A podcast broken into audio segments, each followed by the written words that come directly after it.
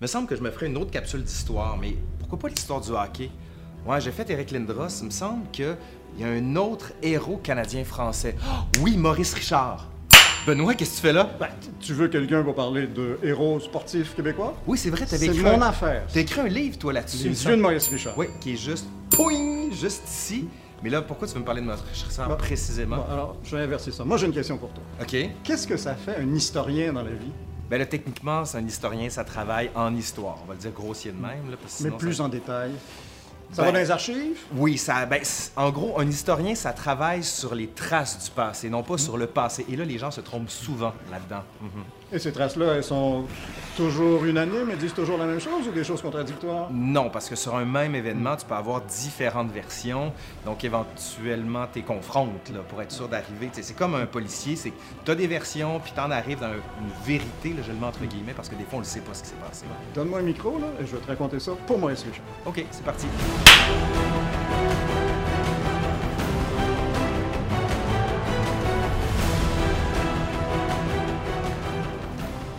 Je vais commencer par rappeler ce qui s'est passé à Boston et à Montréal en mars 1955. Et ensuite, je vais vous proposer deux versions, deux interprétations de ce qui s'est passé à ce moment-là. D'abord, qui est Maurice Richard en 1955? C'est le joueur le plus adulé des Canadiens de Montréal, pour lequel il joue à l'aile droite depuis 1942. Il a déjà réussi plein de faits d'armes quasi miraculeux. Il a marqué des buts spectaculaires, parfois avec des joueurs de l'équipe adverse accrochés après lui. Maurice Richard, c'est l'homme des grandes occasions. Mais c'est aussi autre chose.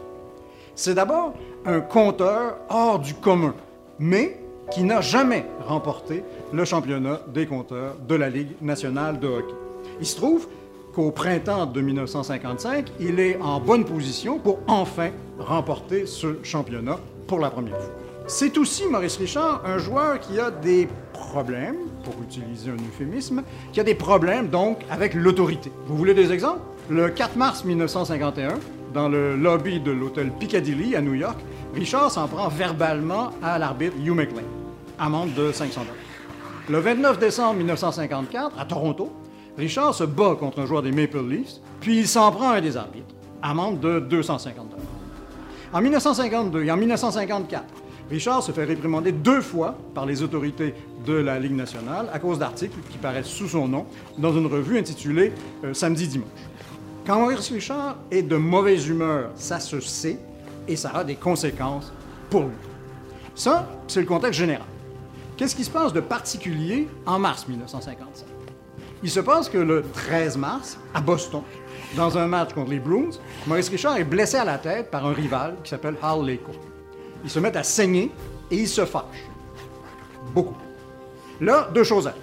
Il essaie de se venger de Leko en le frappant à coups de bâton.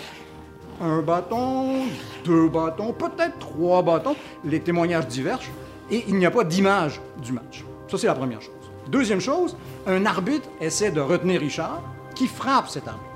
C'était pas une bonne idée.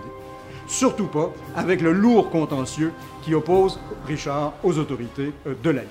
L'équipe rentre à Montréal. Richard, le 16 mars, est convoqué par le président de la Ligue, Clarence Campbell, et il est suspendu finalement pour les trois matchs qui restent à la saison régulière et pour tous les matchs des séries éliminatoires. Alors pourquoi?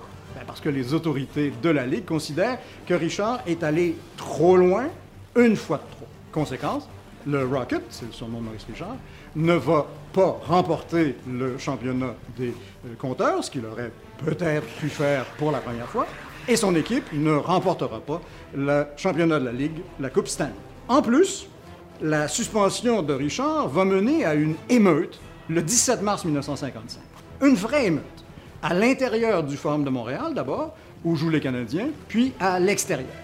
Alors, des vitrines sont défoncées, des kiosques à journaux sont renversés, on allume des incendies sur la rue Sainte-Catherine, à Montréal, là où se déroule l'émeute. Il y a des blessés et il y a des arrestations. Ça va durer plusieurs heures. C'est là où les choses deviennent intéressantes. Qu'est-ce qui s'est passé à Montréal le 17 mars 1955 au-delà de ces événements? On peut opposer au moins deux interprétations. La plus commune, celle que vous entendez partout, et une autre, largement minoritaire, celle que je vais essayer de défendre aujourd'hui. Je vous dis tout de suite, sur ce dossier-là, je suis moi une bande de jeunes à moi tout seul. Mon interprétation n'est pas du tout généraliste. Première interprétation. Donc, le 17 mars 1955, on aurait assisté à une émeute qui aurait réuni surtout, sinon uniquement, des francophones, et elle aurait annoncé, cette émeute, la Révolution tranquille, la transformation, qui va marquer profondément le Québec au début des années 1960.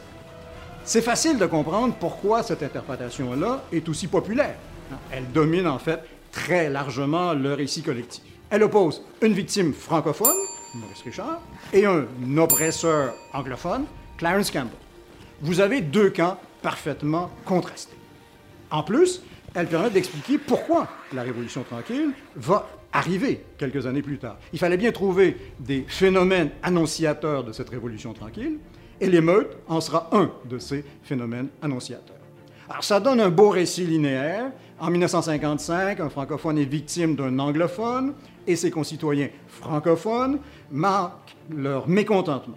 Cinq ans plus tard, les francophones vont demander à prendre leur place dans une société qui, dans son ensemble, aurait été dominée par des anglophones. Récit linéaire, récit simple, récit transparent. Ça marche. Aujourd'hui, on l'entend partout, ce récit, dans les médias, à l'école, dans les discussions familiales, etc. Deuxième interprétation maintenant. Je vais essayer de compliquer les choses en posant quelques questions, en l'occurrence trois questions. Première question. Est-ce que c'est vrai qu'il n'y avait que des francophones à manifester en faveur de Maurice Richard le 17 mars 1955? Non, bien sûr. Il y avait aussi plein d'anglophones. On a des masses de témoignages de ça. Je vous donne un exemple. Dans les jours qui suivent l'émeute, Oscar Tifo lance un disque 78 tours qui s'appelle Le Rocket Richard. C'est Maurice Richard qui score, qui score, c'est Maurice Richard qui score tout le temps. C'est Maurice Richard qui est si populaire, c'est Maurice Richard qui score tout le temps. C'est Maurice Richard qui est si populaire, c'est Maurice Richard qui score tout le recette Je vais vous la donner. Voulez-vous ma recette Je vais vous la donner. Ouvrez vos deux oreilles et tâchez d'écouter. C'est Maurice Richard qui est si populaire. C'est Maurice Richard qui score tout le temps. C'est Maurice Richard qui est si populaire. C'est Maurice Richard qui score tout le temps. Les adversaires ont peur devant Exactement au même moment, on a une chanson de Bob Hill and his Canadian Country Boys, qui s'appelle The Saga of Rocket Richard, qui raconte la même chose que celle de Tifo, mais en anglais. La même chose, exactement au même moment. In this great game of hockey to which we lay claim, there are heroes loved near and afar. But the mightiest name in our national game is Maurice the Rocket Richard. When we need a man to encourage the fans, he'll shatter all records galore. In fact, quite the cream of the Montreal team is the. One evening in Boston, they struck at his head and cut him right over the ear. Je reviens à mes questions. La deuxième. Est-ce que l'émeute, c'était seulement de la violence? Sous-entendu de la violence ethnique canadienne-française. Non plus. Le 17 mars, par exemple, c'est la fête nationale des Irlandais. Et il y avait des Irlandais aux alentours du Forum de Montréal ce soir-là. Oui, l'émeute, c'est la violence. Ce serait ridicule de prétendre le contraire. C'était aussi une fête. Des gens dansaient dans la rue. Troisième question. À partir de quel moment a-t-on imaginé un lien direct entre l'émeute et la Révolution tranquille? Pour ça, il va falloir attendre la fin des années 1970 et les années 1980. Ça s'inscrit clairement alors dans une période qui est celle de la montée du nationalisme politique au Québec. Il y a une corrélation directe entre les deux choses. Je pense que vous l'aurez compris. Oui, bien évidemment, il y a une dimension francophone à ce qui se produit en mars 1955 dans les rues de Montréal. C'est sûr. Et André Laurando, le journaliste, l'avait compris dès ce moment-là, dans un de ses articles célèbres du journal Le Devoir, On a tué mon frère Richard. Il y a aussi, cependant, autre chose qui se produit. L'émeute du 17 mars 1955, c'est pour moi d'abord une émeute montréalaise qui rassemble des anglophones et des francophones. Et c'est une émeute sportive. Le héros sportif des Montréalais vient d'être privé de quelque chose à quoi il tenait, le championnat des compteurs et peut-être la Coupe Stanley. Mon interprétation n'est pas, peut-être pas meilleure que l'autre, Mais si je vous la propose, c'est pour vous montrer une chose, une chose toute simple, une chose essentielle. L'histoire est faite de récits, et parfois de récits qui s'opposent. Quand on sait la place qu'occupe encore maintenant Maurice Richard dans le grand récit collectif québécois, c'est pas plus mal, il me semble, de se poser quelques questions à son sujet. OK, donc si je comprends bien, le ton d'interprétation vaut Hmm. autant que celle admise, disons-le comme ça, qui serait le début de la Révolution tranquille? Mon travail, moi, je suis un intellectuel, c'est de compliquer les choses. Ça marche? Oui, merci Benoît. Benoît Melançon, professeur à l'Université de Montréal, c'est bien ça? Toujours. Très bien. Allez acheter son livre, Les yeux de Maurice Richard. Il me semble qu'on pourrait en faire un autre. Est-ce qu'il y a un autre héros montréalais? Exactement contemporain, au même moment, Jackie Robinson. OK, donc si vous voulez être sûr de ne pas rater Jackie Robinson, on pourrait se la faire dehors, celle-là. Avec plaisir. Ah oui, allez sur Près les du baseball. C'est parti. Allez, on se revoit bientôt. Laurent Turcot et Benoît Melançon. Au Bye. revoir.